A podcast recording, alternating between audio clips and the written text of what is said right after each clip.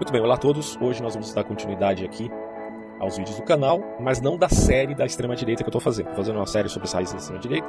Não sei ao certo se vou fazer mais um ou dois vídeos, mas eu vou dar uma pausa nela por enquanto para falar sobre este assunto que, apesar de tudo, está vinculado também a essa série, mas eu vou deixar de fora aí dos vídeos cronológicos. O tema será globalismo versus nacionalismo. É um assunto ah, muito polêmico. É, eu sinto que lá fora, tá, na Europa, é, nos Estados Unidos, acredito que é um assunto que tem sido muito discutido, é muito polêmico, certo? É uma, tem uma grande complexidade, por, porque demanda, digamos assim, a necessidade de tratar de problemas que a maioria julga iminentes. Aqui no Brasil, eu percebo que há, pelo contrário, embora, claro, esse tema também tenha sido, esteja sendo discutido, nacionalismo e cosmopolitismo, mas eu sinto que aqui é meio ofuscado ainda por aquela noção um tanto rasa né, da, do debate da esquerda e da direita. Então, ambos os lados, geralmente extremistas, acabam ah, acusando o outro, certo? E mantendo sempre o debate muito raso, né, sem se aprofundar, porque o importante é a gente conhecer as raízes de determinados movimentos e não a casca, né? É claro que a gente precisa também saber como, como que esses movimentos estão articulados atualmente, mas a gente precisa ter também a noção do seu âmago, né? É, de onde surgiu essa disposição mental. E é isso que eu estou tentando trabalhar, por exemplo, nessa série que estou fazendo sobre a extrema direita. Que existe, tá? Existe. O cara fala que tem um, um rapaz comentou aí recentemente que ah, não existe extrema direita, só existe extrema esquerda, esquerda e direita. eu fico imaginando como esse sujeito aloca, né, essas ideias do ponto de vista aí do evidente radicalismo que existe aqui no Brasil, na direita bolsonarista, né? Porque para mim é uma coisa muito óbvia, mas enfim. A gente vai falar um pouquinho sobre isso. Até porque o Bolsonaro, veja bem, ele é um representante, é, não sei até que ponto ele é comprometido com isso, mas ele é um representante de um certo nacionalismo, tá? É um nacionalismo populista que é contra aquilo que chamamos de globalismo.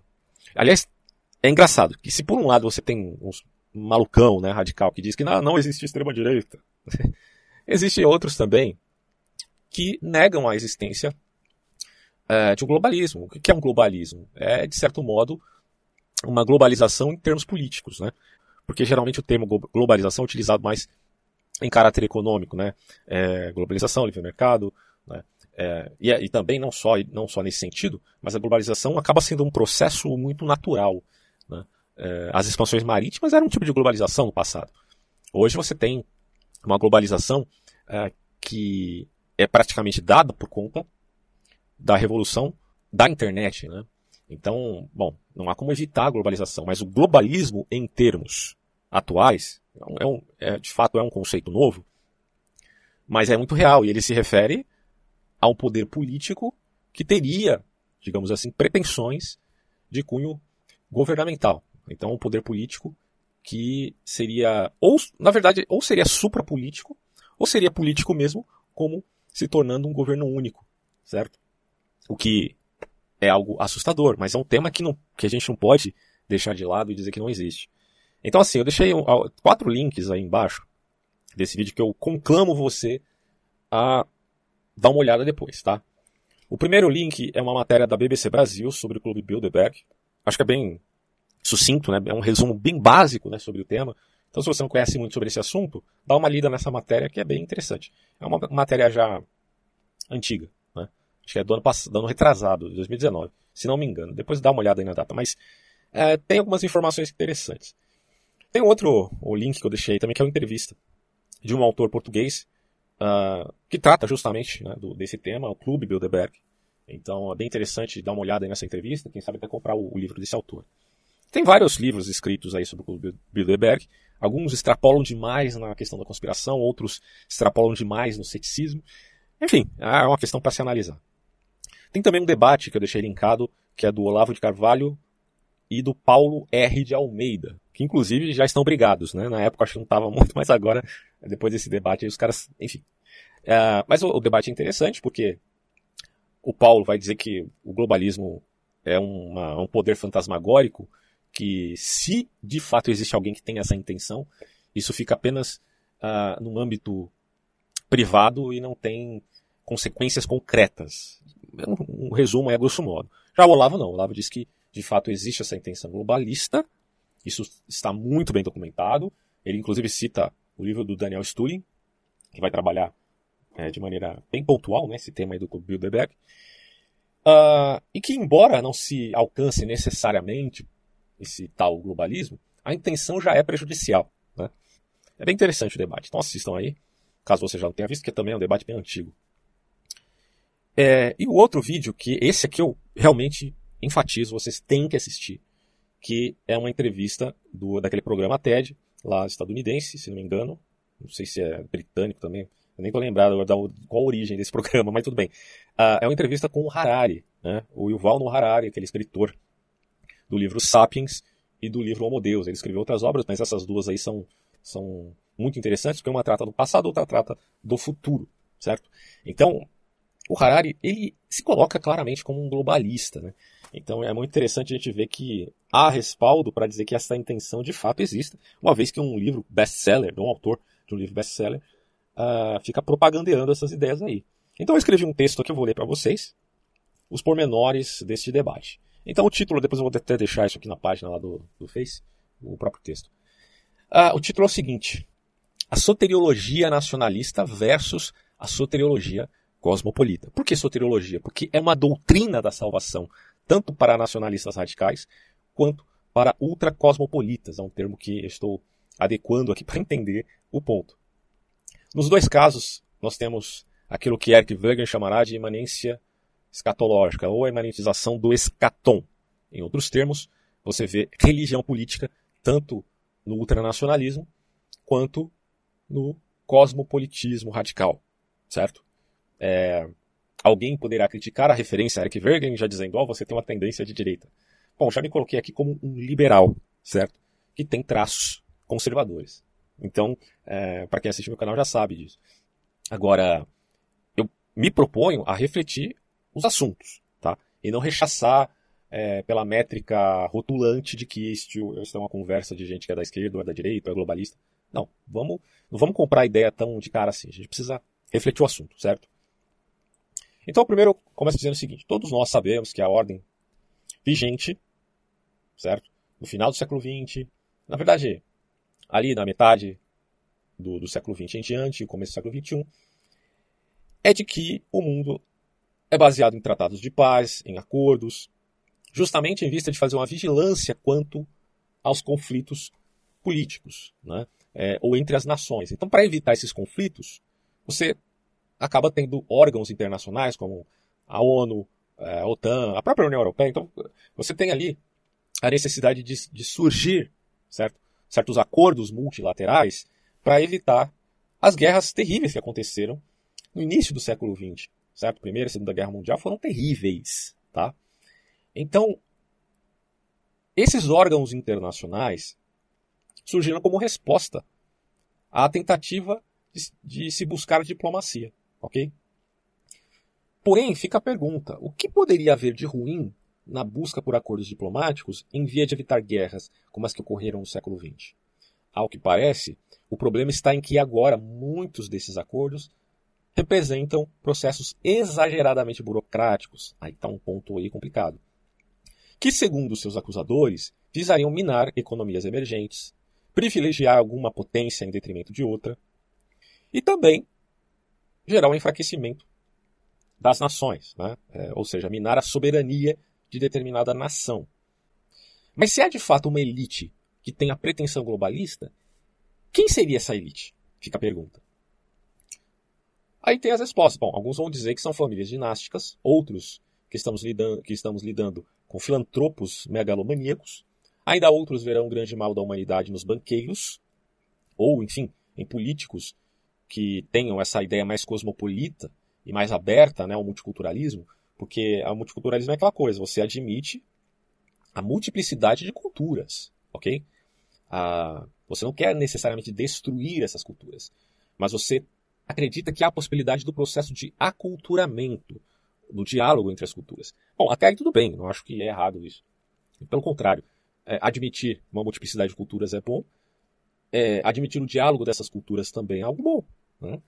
O problema é quando isso desbanca para um relativismo cultural, por um lado, ou para o etnopluralismo radical de outro lado. O etnopluralismo, como já coloquei nos vídeos sobre raízes da extrema-direita, é, acaba gerando o separatismo, a segregação e, por consequência, aquilo que a gente tem aí de preconceito de raças, né? tem o aspecto biológico, supostamente supremacia de uma raça em termos biológicos, é, que é uma questão falaciosa. É, então, se você tem, por um lado, o extremo do multiculturalismo, que é o relativismo cultural, uma coisa problemática, por outro lado, você tem o extremo que se refere ao etnopluralismo segregacionista. Mas, enfim, aqui a gente está colocando os grupos supostamente que fazem parte deste conluio, ou pelo menos as pessoas, os atores, né, digamos assim, desse processo. Alguns, inclusive, vão dizer: não, a conspiração parte de maçons, de iluminatis. Tem quem diga até que são satanistas de irmandades secretas, certo? Que fazem esse processo unificador. É difícil você provar essas coisas. Né? As agregações existem para todos os lados. Eu tenho um monte de livro aqui que fala sobre esses assuntos. Mas é, uma comprovação efetiva de quem são, de fato, os agentes que promovem isso é bem complicado. Mas aí a gente tem os efeitos, é, que servem como sinais, como pistas, né? Para a gente tentar aí entender mais ou menos quem, enfim, né, representa esse intento, esse empreendimento. E a pergunta que fica, né, como eu coloco no texto, é a seguinte: até que ponto existe de fato um governo suprapolítico no mundo? É, primeira coisa a se pensar: quem financia quem? Esse é um bom caminho para a gente poder entender de fato é, quem ser, ou quais seriam esses grupos. Né? Então, por exemplo, a gente tem muitos, muitas ONGs internacionais, grandes empresários, né? ou podemos colocar aqui bilionários que investem seu dinheiro em determinados grupos, em determinadas uh, pessoas, políticos, etc. Então, rastrear a origem do dinheiro talvez seja um começo né, para a gente tentar entender uh, se há, enfim, uma intenção mais unilateral do que poderíamos pensar ou não.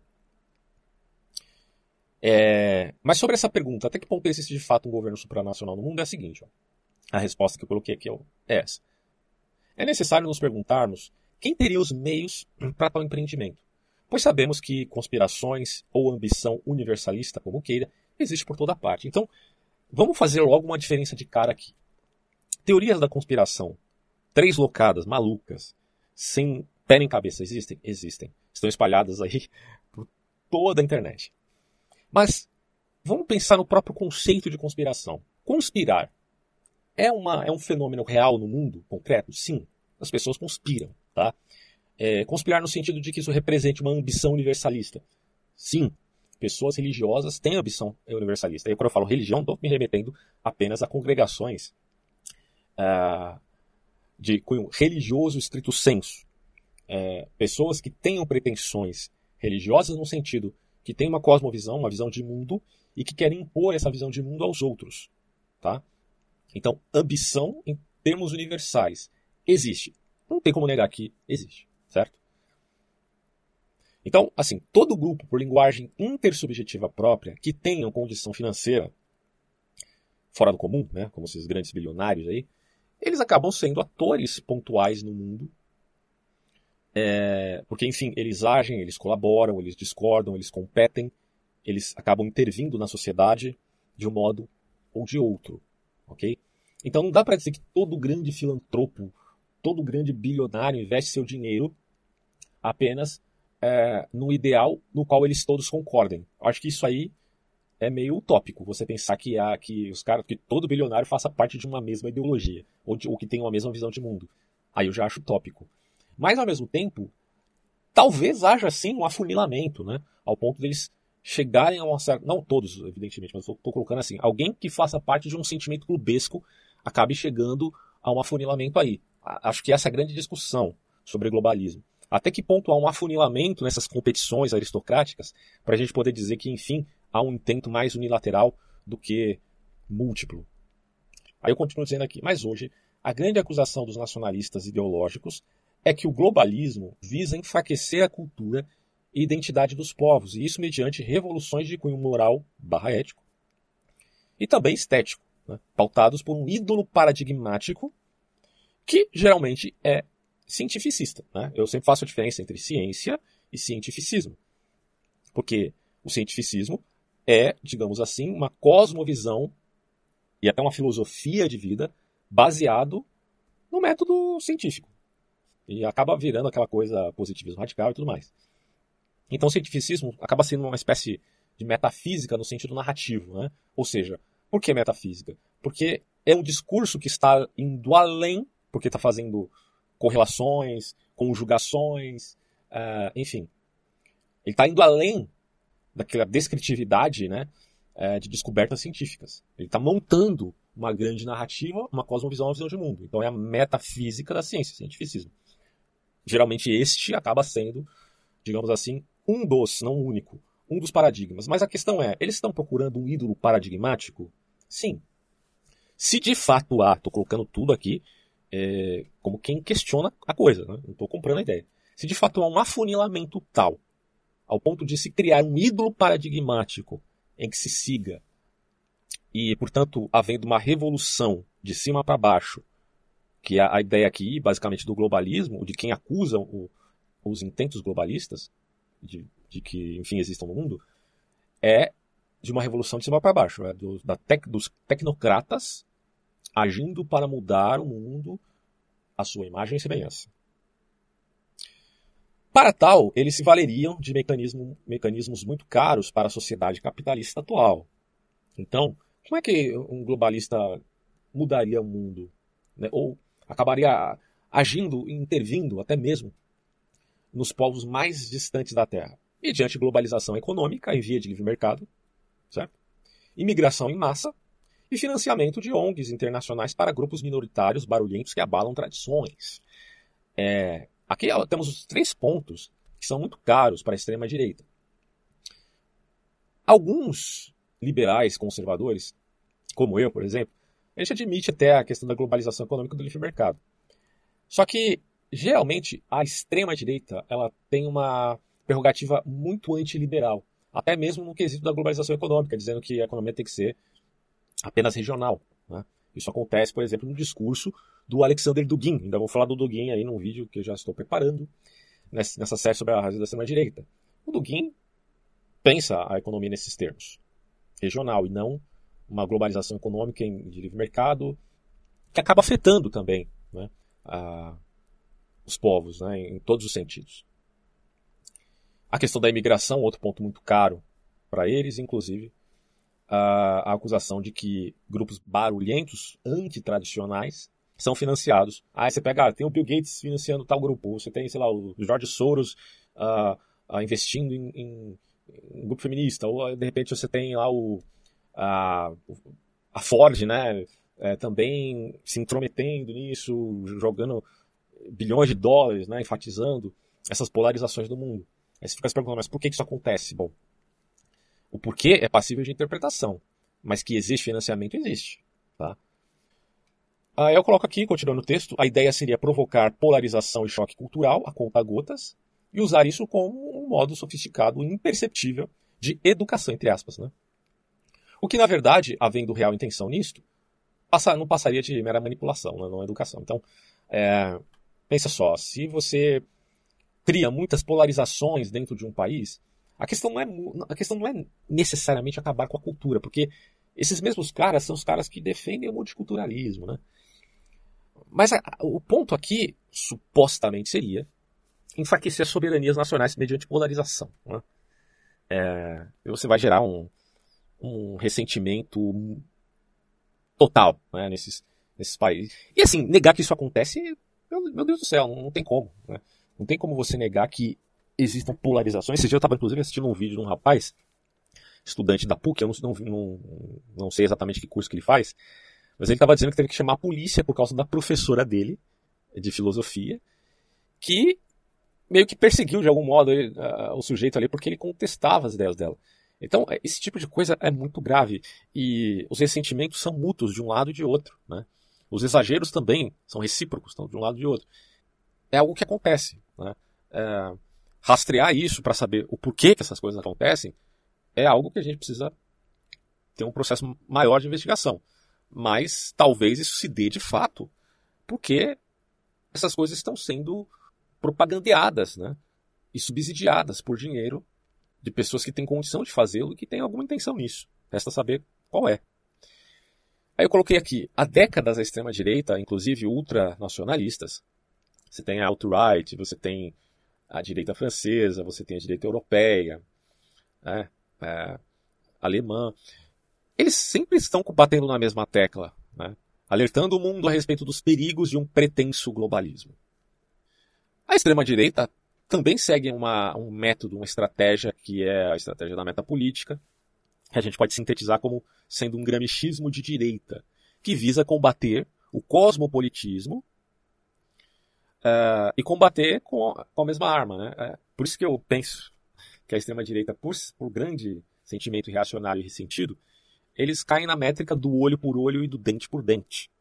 Bom, se a guerra está no âmbito cultural, na busca de hegemonia, então vai ser olho por olho, dente por dente. Se eles de fato estão manipulando as pessoas uh, no sentido de propagar ideias universalistas, globalistas, etc. e tal, então a gente vai trabalhar aqui, dirão eles, o processo uh, com a mesma estratégia, mas de modo invertido. É a meta política, né?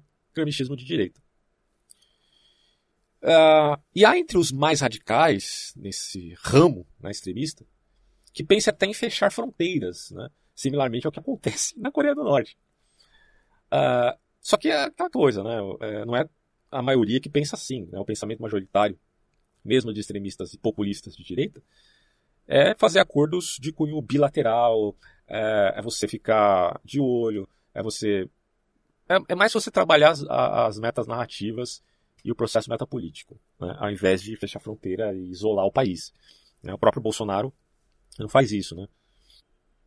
Eu até coloquei aqui, ó. Boa parte dos governos de direita populista, como é o caso do Brasil, costumam manter uma postura suspeita sobre tratados que atestam catástrofes iminentes, como é o caso do Acordo de Paris, que, como você já sabe, né, visa aquela coisa da, da redução da emissão de gás estufa, que, por fim, este tal provocaria o aquecimento global. Então, um acordo é, meio que tem a ver com o processo de minimizar esse problema, supondo, portanto, que há de fato o aquecimento global.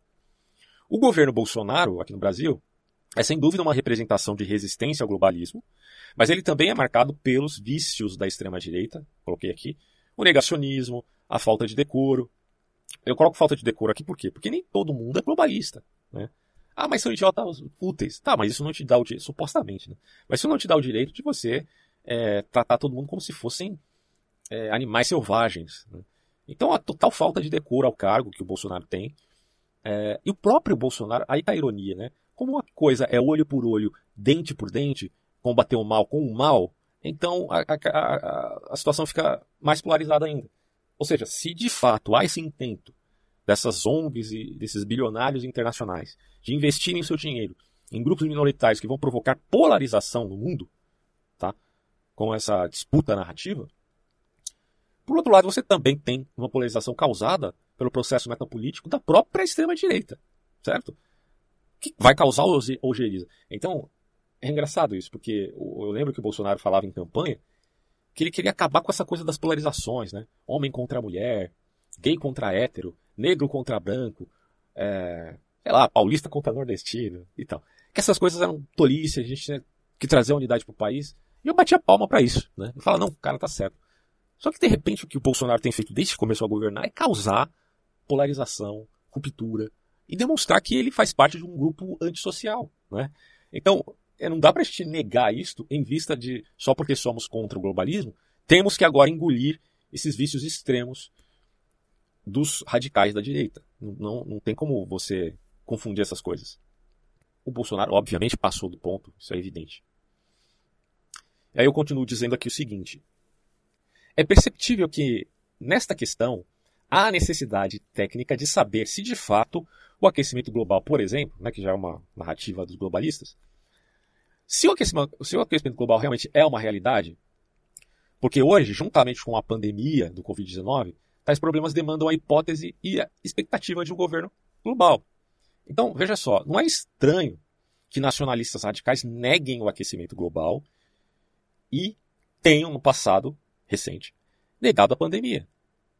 Por quê? Porque tanto o aquecimento global quanto a ruptura tecnológica da inteligência artificial, tanto a questão a, da pandemia, eles abrem um precedente para um possível governo global, certo? Porque se esse problema é do mundo inteiro, haveria supostamente a necessidade de um governo sobre o mundo inteiro para resolver esses problemas. Porque o pro problema não é de cunho regional, não é de cunho nacional, é de cunho global. Então, havendo problemas mundiais, é necessário uma governança mundial, supõe alguns. A gente vai trabalhar essa ideia aqui ainda. E logo, se é assim, o raciocínio mais evidente é aquele. Bom, então se eu sou ultranacionalista, eu tenho que negar por obrigação a existência de um aquecimento global e tenho que negar também a existência de uma pandemia. E, enfim, ou essa suposta ruptura tecnológica, qualquer coisa, cara. E é muito engraçado isso, porque esse argumento vai para os dois lados, né? É, se você quer criticar a extrema-direita, você vai dizer, bom, eles estão negando o aquecimento global, estão negando é, a, a pandemia, que de fato muitos negaram a pandemia, né? É só você lembrar o Alan dos Santos, terça livre, lá fazendo a dancinha, coronavírus é o caralho e tal. Por quê? Porque esses caras já estavam totalmente cheios das ideias do antiglobalismo. É... Então, é, alguém dirá, extrema-direita está errada, eles estão negando isso porque admitir isso seria o mesmo que admitir o globalismo. Só que isso, isso vale para o outro lado também. Se, de fato, você admite de cara né, a ideia do aquecimento global ou de qualquer outro problema mundial que necessite de um governo global e você defende isso, então você não está muito preocupado em provar se isso é real ou não. Tá? E aqui no Brasil existe um, um certo debate em relação a isso, mas do ponto de vista da plausibilidade, se admite que há sim um, um aquecimento global. A pandemia nem se fala, a pandemia é uma realidade nua e crua.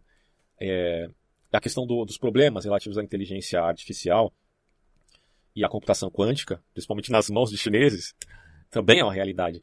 Então, isso acaba favorecendo mais né, esses intentões do globalismo.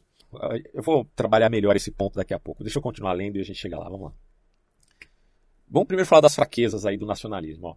Talvez o maior fraqueza da tese de um iminente globalismo é ou eminente, eminente é a questão de grandeza, iminente é a questão de que a coisa está vindo muito rápido, é para ontem. Né? Então, será que há um iminente globalismo? Bom, a fraqueza da narrativa daqueles que estão dizendo que isso é um perigo é o fato deles deixarem de reconhecer que não há necessária unanimidade de pensamento entre esses tais filantropos, maçons, bilionários, banqueiros, etc. Você pode pegar uma família dinástica que seja mais conservadora e pode pegar um, alguns outros que sejam mais progressistas. Né? Uh, e não necessariamente eles estão concordando entre si. Então, aí fica a questão que eu coloquei de início. Né? De fato, há esse afunilamento ou não? Ou há total disparidade de ideias? E aí entra aquele famoso grupo, grupo chamado Clube Bilderberg, por isso que eu deixei aí a, a, as reportagens né? e os debates porque é uma questão que a gente precisa refletir seriamente. Seriamente. Há ou não há o afunilamento? Há ou não há uma visão ah, pareada quanto a essas questões por parte dos homens que têm os meios, os mecanismos e as condições para fazer esse tipo de alteração? Esse é o ponto, assim, o nevrálgico desse vídeo, certo? Aí eu coloquei aqui, eles mesmos concorrem entre si, fora o fato incontestável que o ultraconservadorismo sempre demonstrou provar ou provocar né, tensões que inclusive culminaram em guerras. Então, o, a história já prova que o ultraconservadorismo trouxe tensões ao ponto de gerar uma polarização pior do que ele, eles têm acusado uh, dos pretensos globalistas. Então, o ultraconservadorismo ou ultranacionalismo não pode ser uma coisa muito boa nesse sentido. É só que eu coloco aqui, ó. Mas também não posso deixar de notar que toda competição é marcada por um afunilamento, e nesse caso isso talvez possa ter acontecido ou estar acontecendo. Porque se há competição, no final das contas haverá síntese. E, a, e, e aí fica a pergunta que eu coloco aqui. Em que nível está a síntese, se é que existe essa síntese, por parte daqueles que detêm os mecanismos e o poder de ação? Bom, perceba que o globalismo, e aí, de novo, não vai confundir isso com globalização econômica, uma coisa é globalismo em termos políticos, outra coisa é globalização em termos econômicos também não pode ser desdenhado como se fosse uma fantasia inventada por teorias de conspiração sem nenhum dado efetivo. Quem diz isso, porque é, é engraçado, cara. Ah, quando você vai falar de globalismo em, na faculdade de filosofia, né, eu já fiz faculdade de filosofia, eu sei como é que é. Você vai falar desses temas, os caras meio que um desdenhar da coisa. É, mas caramba, meu. A gente tem que estudar o assunto mediante os dados concretos da realidade. Existe evidência para tal? Existe quem defenda isso? Como que isso está sendo discutido lá fora? Né? Porque aqui no Brasil é aquela, aquela visãozinha tacanha. Né? Mas lá fora o pessoal está discutindo isso seriamente. Né? Esse, essa aqui é a realidade. É, e por isso que eu coloco aqui, ó, muito pelo contrário. Né? A gente não tem que tomar isso como mera conspiração. Existem documentos que corroboram com essa tese. E mais do que isso, muitos atores hoje, inclusive de best-sellers, defendem essa ideia de modo totalmente aberto. E aí, como eu falei no começo, cito aqui o israelense o Val Harari, que não só faz apologia à existência de um governo global, como também acha que ele deveria surgir para ontem. E aí ele vai colocar lá no, no programa, no, nos livros dele, eu li os dois livros, está bem claro ali, né? É, o problema da inteligência artificial, é, a questão de que tudo está sendo colocado nas, no poder dos algoritmos, certo? E também a iminência catastrófica de cunho ecológico são as motivações do Harari em vista de admissão total ou parcial do globalismo. Então é engraçado que ele ateste a, a possibilidade desse tipo de integração mundial, sem considerar, pelo menos não de modo claro, uma possível distopia. Quer dizer, o cara tá vendo, ó, o mundo tem problemas que, é, que são globais, certo? Não são regionais, né? É, numa pontinha do mundo. Não, é um problema geral, global. Então a gente precisa de um governo global. Ele até coloca assim, ah, pode ser até um imperialismo é, muito parecido com eram os impérios chineses, alguma coisa do tipo. Ele mesmo fala que não, não sabe como isso poderia ser feito, mas enfim, supo, supostamente há nessa, essa necessidade. Bom, só que se a gente olhar para o ponto positivo, ah, vamos resolver os problemas. Mas caramba, será que não há nesse, nesse quesito o, a, uma maior possibilidade de distopia do que de um mundo melhor? George Orwell é, é, demonstra isso claramente né, quando você pensa no governo global. Eu coloco aqui. Porém, se o ultracosmopolitismo parece nos assustador, é imperativo relembrarmos dos males do ultranacionalismo, pois diante de tanto negacionismo de cunho direitista, que ultrapassou o nível da mera caricatura, é, como a gente tem visto no Brasil, um maluco do Bolsonaro mergulhando na praia, no meio de uma multidão no final do ano, bicho, pulando onda. Que, que cretino, né, mano? Diante do fato de que a, é, que a pandemia voltou com tudo, né? É a segunda onda da, pandemia e o cara pulando onda na praia. Então, assim, ultrapassou o nível da mera caricatura. Então, não tem como a gente ignorar que essa visão populista é uma corrente desmedida. É algo ruim. É, o Alain Benoit na França não critica o populismo à toa. Ele é de extrema direita, ele é contra o globalismo e tudo mais. Mas o cara critica profundamente o populismo. Porque sabe que o populismo acaba caindo na mera caricatura. Essa é a realidade. Então você querer lutar contra um, global, um pretenso globalismo com mentira, galhofada, né, fanfarrice, porra, pelo amor de Deus, mano. você está só fortalecendo a narrativa do outro. Né? É, por psicologia reversa, o Bolsonaro acaba sendo o maior propagandista do globalismo que existe no mundo atualmente, penso eu. Então, é, não há por que a gente criticar o Harari aqui quando ele alerta a respeito dos abusos de, ideólogos nacionalistas. Mas o ponto que eu quero colocar é que a justificativa dele para admitir um governo global é muito fraca. Né? Alguns vão até dizer que é risível. Porque ele parte de um falso dilema, gente, que entre a ação dos males do aquecimento global ou de uma ruptura tecnológica, de um lado, e a resolução por meios imperialistas do outro, você só poderia escolher um lado. Mas será mesmo que a gente não pode resolver esses problemas, se são factuais, é, sem a necessidade de que haja, enfim, uma centralização política no mundo? Eu acho que dá para fazer isso. Né? Ele disse que não. Bom, e aí o link que eu tinha deixado abaixo, o, o Harari tá falando ali do assunto, né? Então só você olhar lá no minuto 47, onde ele diz com todas as letras que uma catástrofe, isso aqui, se não me engano foi em 2017, 2018, então antes da pandemia. Ele vai falar assim, olha, só uma catástrofe poderia abrir as portas para um governo mundial. Eu vou até deixar o áudio aqui para quem tem podcast, se você entende bem o inglês, você pode escutar aí, mas aí tem um link também abaixo que tem um vídeo com legenda para você ver por conta própria, tá? Então fica aí com o áudio. I blame the text right here. One option that some people talk about is that um, only a catastrophe can shake humankind and uh, open the, the path to a real system of global governance. And they say that we can't do it before the catastrophe, but we need to start laying the foundations so that when the disasters strike, we can react quickly. Uh, but people will just not have the motivation to do such a thing before the disaster strikes. Então você vê, cara, que isso é surpreendente. Porque essa entrevista foi feita antes da pandemia. É, não é que eu estou dizendo aqui que o senhor Yuval Harari tenha vínculos efetivos com tal e tal grupo, só porque ele fica propagandeando essas ideias, né? Não é isso. A gente tem que lembrar, por exemplo, que o vírus ele veio da China.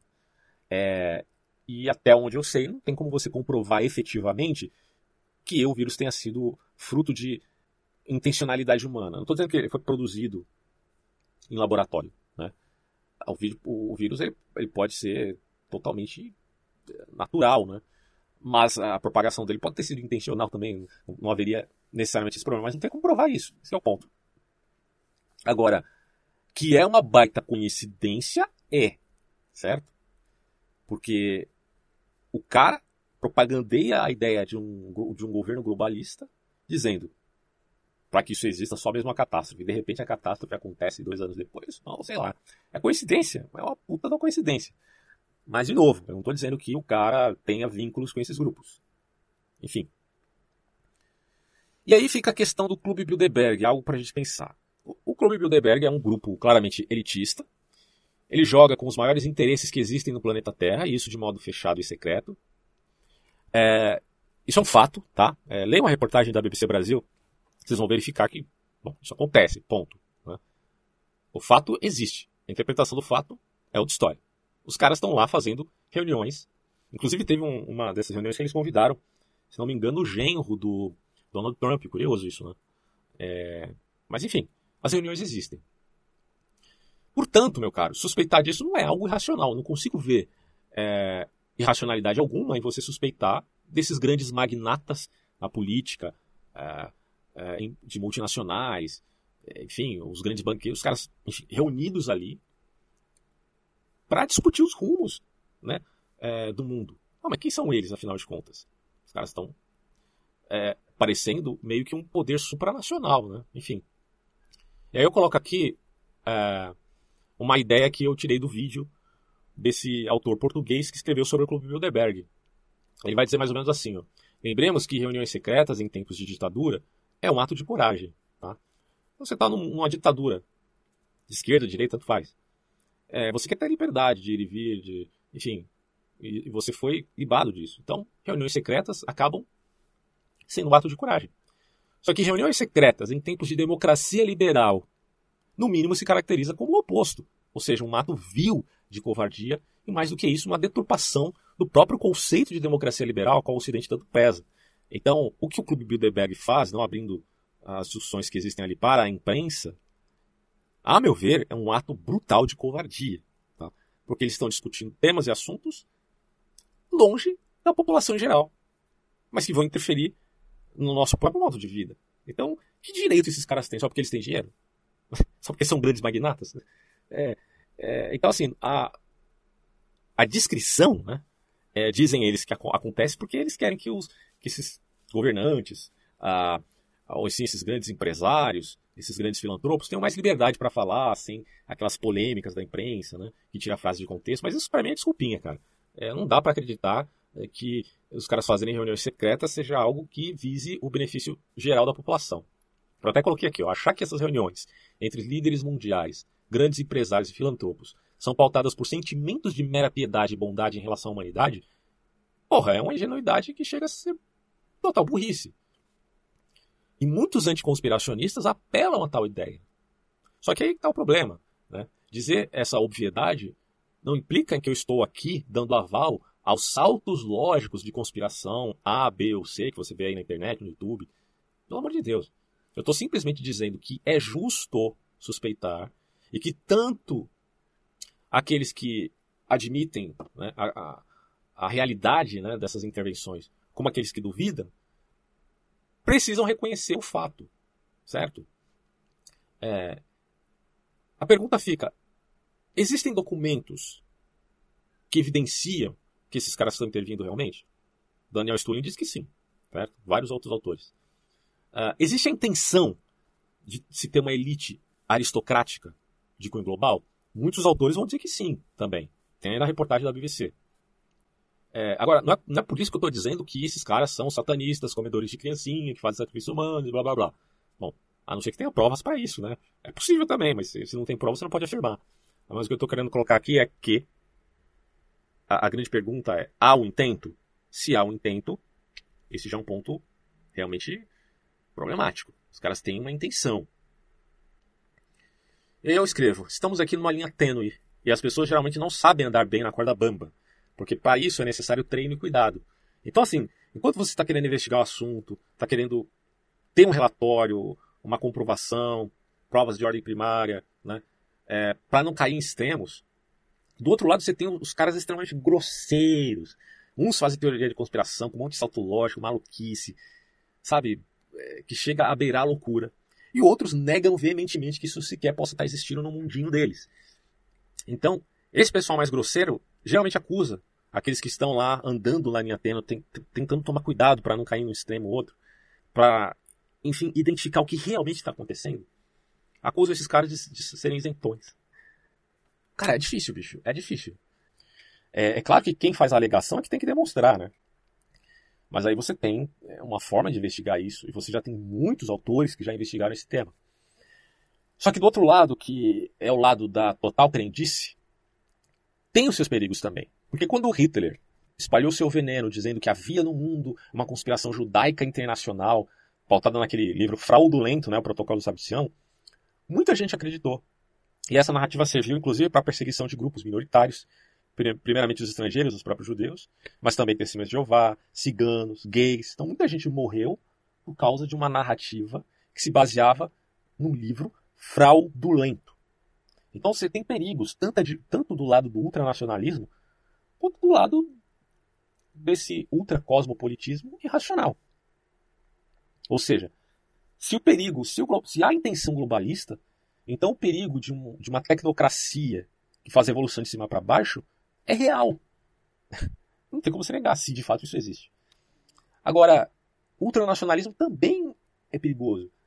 Então, assim, não é um... por que eu tenho que negar que se de um lado existe uma besta que parece um dragão, por outro lado não exista uma outra besta que parece, sei lá, um leopardo, mano. É, fazendo apelo aqui ao livro do Apocalipse. Você pode imaginar, bicho, que existam duas bestas e não uma só, e aí a gente tá num gato sem cachorro. É aquela velha ditado, né? Se correr o bicho pega, se ficar o bicho come. É, porque pode ser que existam mais de um desses dessas bestas animalescas no mundo. E eu sinceramente acho que sim. Então, continuando o texto aqui. Ora, não é surpresa que ainda existam pessoas que acreditem numa conspiração judaica em pleno século XXI. Pois a sedução de que há no planeta um grande mistério em termos de disputas políticas fascina os homens desde sempre. Esse, inclusive, é um argumento de quem é totalmente contra a ideia de qualquer tipo de conspiração mundial. Porém, a verdadeira surpresa é que pode ser que de fato essa conspiração universalista exista. Mas claro, em algum grau específico, que deve ser avaliado. Afinal de contas, conspirações no sentido de serem conluios, tá? Elas estão presentes em todo lugar, até mesmo na pré-escola do seu filhinho de 7 anos já existe pessoas que conspiram, fazem apostas e, enfim, acordos em benefício próprio. Acontece que conspirações, conspirações em termos de é, daqueles que buscam interesses em detrimento de outros, são geralmente plurais e evidentemente não seguem a métrica tosca de um nazismo da vida, ou de um stalinismo, ou de qualquer grupo que faça seu adversário o único bode expiatório do mundo, por pura conveniência. É, se, você, se a gente pensar bem, o nazismo ele tinha pretensões imperialistas. Ué, o próprio nazismo já é uma, uma, uma conspiração. A conspiração nazista existiu. Quem é que vai negar isso? Que Hitler tinha a pretensão de expandir-se ao mundo inteiro, de tornar a, a suprema raça né, os arianos. Tem um reino de mil anos e tal. Isso é uma conspiração, certo? Ela existiu? Existiu. Só que Hitler ele acusava outros de fazer uma conspiração e, e ele ser a resposta contra essa tal conspiração, que era judaica. Olha que, que sacana, né? É, o, então, o bode expiatório sempre é fundamental para você, você fomentar os seus grupos fanáticos para que eles façam mal em nome de um suposto bem maior. Isso é muito problemático, tanto no mal que se vê no ultranacionalismo, quanto no mal que se vê no ultracosmopolitismo. Em ambos os casos, eles estão procurando justificativas para exercer a, a, o seu apoderamento. Mas não há, não há como negar que sempre existiu no mundo formação de elites e competição entre aristocratas. O próprio Gaetano Moscas, né, como já falei no meu vídeo sobre democracia, ele vai dizer que no final, é, tanto a monarquia quanto a aristocracia, que já é por, por si mesmo isto, né, quanto a democracia, acabam em oligarquias. Tudo bem, a corrupção da monarquia é a tirania, a corrupção da democracia é a demagogia, e da aristocracia é a oligarquia. Mas o que o Mosca, o Mosca diz é que sempre vai existir um grupo de aristocratas. Né? Bom, e se há nessa competição um título, entre aspas, por conveniência, poderíamos supor um conluio sem fronteiras, tá? É, ou seja, uma síntese que provocaria um direcionamento de algum ideal. Mas, de novo, se você não tem dados concretos, fica difícil de dar crédito a essa ideia. Só que, repito aqui, muitos alegam que existem esses documentos, como já mencionei aí no, é, na obra do Daniel Stulin. Até que ponto ele exagerou, até que ponto ele se baseou em dados. É uma questão a se pensar. Porque a gente precisa sempre lembrar que narrativas ideológicas elas podem usar fatos, mas ainda assim interpretá-los ao seu bel prazer. Né? E isso é um outro problema.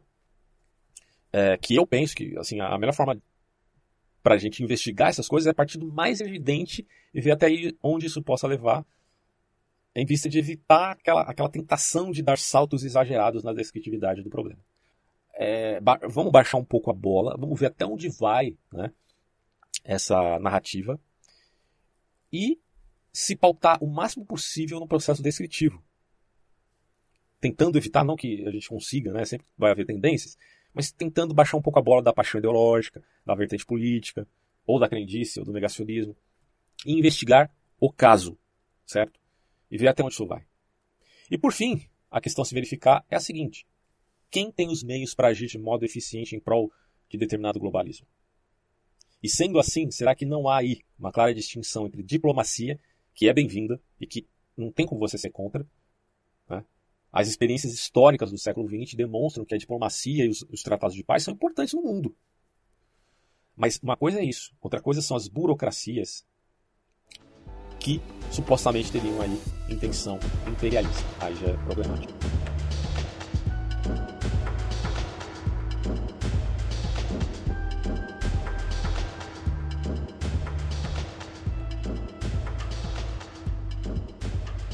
Bom, e agora só para fechar né, este vídeo, podcast, áudio, etc. Ah, a gente tem que seguir, imagino eu, o conselho do Sun Tzu, né, quando ele diz que devemos conhecer os nossos inimigos. Só que é aquela coisa, né? É, a gente tem que se perguntar também se o inimigo é um só ou são vários. E nesse caso, infelizmente, com dor no coração, eu acredito que a gente tem aí uma variedade de inimigos na modernidade. E ele eles podem ser desde alto escalões de tecnocratas até dos revanchistas ultranacionalistas. Então é, é, algo muito complicado. O mundo moderno é um mundo complexo, né? A gente não pode, não tem como fugir disso, infelizmente. Então, a meu ver, a gente tem que lidar com os excessos e tomar cuidado com eles, conhecendo de fato esses tais oponentes, né? Como diria aí o chinês. Isso até me faz lembrar, tô, tava lembrando aqui, da Netflix e aquele documentário que eles fizeram sobre inteligência artificial. Acho que a maioria das pessoas deve ter assistido, ficou muito, muito teve uma grande audiência. Né? A Netflix representa um, um, certo modismo, isso se vê não só lá, né, uh, nesses filmes da Netflix, mas na Amazon, na, na Disney. Então você tem essa coisa aparecendo ali, determinadas tendências. Claro, cada produtor tem, evidentemente, a sua visão de mundo, mas parece que há um certo filtro. Não sei se há mesmo, mas talvez haja. Então, de repente, a Netflix está lá falando contra a inteligência artificial, uh, sendo que ela própria deve usufruir disso, evidentemente. Esquisito, né? Só que aí, se você pensar bem, provavelmente, cara, eles seguem mais ou menos essa narrativa que está na boca desses grandes intelectuais da atualidade, certo? Porque se ela está dizendo que inteligência artificial é um grande problema que existe no mundo, indiretamente se segue a narrativa é, de praxe aí, que a gente acabou de ver do, do Yuval Noah Harari, por exemplo, de que sendo este um problema e causando isto uma ruptura de cunho tecnológico, haveria a necessidade do quê? De um governo né, que traria resoluções desses tais abusos uh, das multinacionais. Ou, se não aceitarmos isso, haveria uma diluição do mundo moderno. Né? Então é um pensamento, de certo modo, catastrofista. Né? É, é, o pensamento desses autores mais modernos e futuristas né, é de que há uma certa inevitabilidade no que concerne a mistura do homem com a tecnologia, né, aquela coisa do transhumanismo, é, mas ao mesmo tempo há a necessidade da gente tentar frear um pouco isso. E a melhor maneira de frear isso, dirão alguns, não que todos sejam unânimes, é mediante o tal governo é, centralizado do globalismo. Outro ponto, uh, quando a gente pensar, por exemplo, no cristianismo, numa vertente paulina, você logo vai perceber que, bom, Paulo combateu o nacionalismo cristão em termos judaicos, judaizantes, certo? Combateu isso claramente, é só você ler lá, você vai ver. Mas, ao mesmo tempo, ele também não foi afeito a um protognosticismo que já existia à época, ou um gnosticismo nascente, né, que se formava ali. Então, ele foi um equilíbrio entre esses excessos, o apóstolo Paulo, colocando, inclusive, o cristianismo ah, na métrica dos evangelhos, apesar que os evangelhos vêm depois das cartas de Paulo, né, diga-se de passagem, mas tudo bem. Os evangelhos, tem aquela coisa de espalhar as boas novas, evangelho significa boa nova, uh, tem a ideia de um certo cosmopolitismo, né, no sentido de que agora, no mundo como nós vivemos, no mundo baseado no império, na época do Paulo era o Império Romano, você precisa falar a linguagem do, do cosmopolitismo para espalhar essa boa nova no mundo inteiro. Bom, tudo bem que Paulo talvez tivesse uma apreensão meio apocalíptica, uh, achando que a coisa ia acontecer muito rápido, né, iminente a volta de Cristo. Uh, então, a organização dele sempre foi uma organização de cunho contingencial, organização que eu falo da, da igreja e tal, e não de uma instituição formal que durasse séculos a fio. Mas isso veio acontecer, por exemplo, com a Igreja Católica e as suas rupturas, né? desde a da Igreja é, Ortodoxa até a Reforma Protestante. Então, o que se vê aqui é que, no início do cristianismo, o espalhar o evangelho significava olha, vamos sair das amarras da cultura hebraica, porque você não vai estar tá, é, pregando uma cultura, uma lei restrita a um determinado povo. Você vai estar tá só evidenciando o aspecto soteriológico, né, com algumas demandas mais importantes que foram definidas ali no Conselho de Jerusalém. Então, a gente percebe que o cristianismo mesmo, ele já, em seus primórdios, não era um ultranacionalismo de modo algum. Pelo contrário, abriu um espaço enorme né, para esta visão imperiosa, cosmopolita, e que se viu, inclusive, no, na centralização em Roma, né? que é uma crítica que a maioria dos protestantes fazem à Igreja Católica. Porque houve uma centralização. E essa centralização permitiu, né, dirão os católicos, que a fé prevalecesse, se desenvolvesse em termos filosóficos e ganhasse os patamares mundiais que ganhou. Bom, se a gente partir desse, dessa métrica, né, desse argumento, fica estranho a gente dizer agora que o globalismo também não tem as suas razões, no sentido de que ele se propõe, num certo centralismo, defender. Uh, muitos dirão que não, mas outros podem dizer que estamos aqui a defender os valores do Ocidente, os pilares da cultura ocidental. E olhando no aspecto cultural, é, o que se vê no Ocidente é uma mistura e, e grande síntese de cultura. Então não é que a gente está comparando a cultura ocidental é, com uma cultura de uma determinada tribo indígena, porque a cultura ocidental é uma mistura de muitas culturas, é uma síntese da síntese da síntese. Então é diferente de, de uma é, tradição mais é, bruta, embora legítima, de uma determinada tribo indígena. Tá?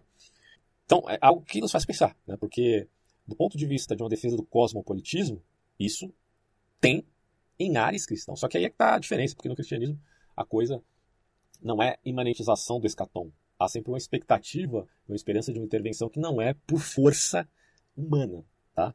Não que o cristão também tenha que ser engessado em termos de progresso, né? Isso aí uh, inevitavelmente acontece, mas que ele segue do ponto de vista de que, com prudência, admito mudanças, porque eu sei que a pretensão humana não pode fazer aquilo que Deus, enfim, prometera, é, iniciando aí a fé evangélica, ou seja, a fé numa boa nova, numa mudança estrutural efetiva no mundo é coisa a se pensar, para você não cair nem no extremo ultranacionalista e nem no cosmopolitismo globalista que tem uma ingerência de substituição, porque o globalismo, enfim, representa uma imitação né, é, do, do, cristianismo em seus primórdios, no sentido de que ele centralize o mundo no império romano, no império de cesariano, digamos assim. É, e daí fica aqui o adendo final. que o globalismo ele não é algo único. Em vez de você falar globalismo, pode falar globalismos, porque existem muitos projetos de globalismo é, em termos de centralização política, alguns mais reacionários, uh, como a volta da centralização da Igreja Católica, por exemplo, alguns mais seculares, como a exaltação do liberalismo em termos filosóficos, é, só que, no fundo, tendo um pilar aristocrático, né, como diria Gaetano Mosca, ou até mesmo uma síntese dessas coisas, um tal paradigma vitorioso que supere, inclusive, a pós-modernidade numa nova estrutura de uma nova torre de Babel, onde acima se mantém ali um, um império né, é, elitista. Então, me parece que essas coisas existem. Existem, por exemplo, também no Islã. O Islã também tem essa pretensão de cunho globalizante mediante sua Sharia. É, mas não é só o Islã, não é só. A gente não pode minimizar apenas em grupos seculares e grupos religiosos fanáticos. A gente pode colocar isso, na verdade, em variados grupos, mas que possam se sintetizar em dois grupos, né? Um grupo mais vinculado ao Oriente e outro mais vinculado ao Ocidente. É, o ataque ao Ocidente parte de outras nacionalistas. No que se refere ao Ocidente, na defesa do próprio Ocidente, é, digamos assim, uma transmutação de revoluções que culminam numa síntese, onde se percebe que ao mesmo tempo que o Ocidente ataca, as tradições do próprio Ocidente, ele as defende em vista de manter aquilo que privilegia o poder. Né? Enfim, essas são questões que a gente tem que trabalhar aí mais a longo prazo, refletindo mais sobre o assunto e tendo bibliografia do tema.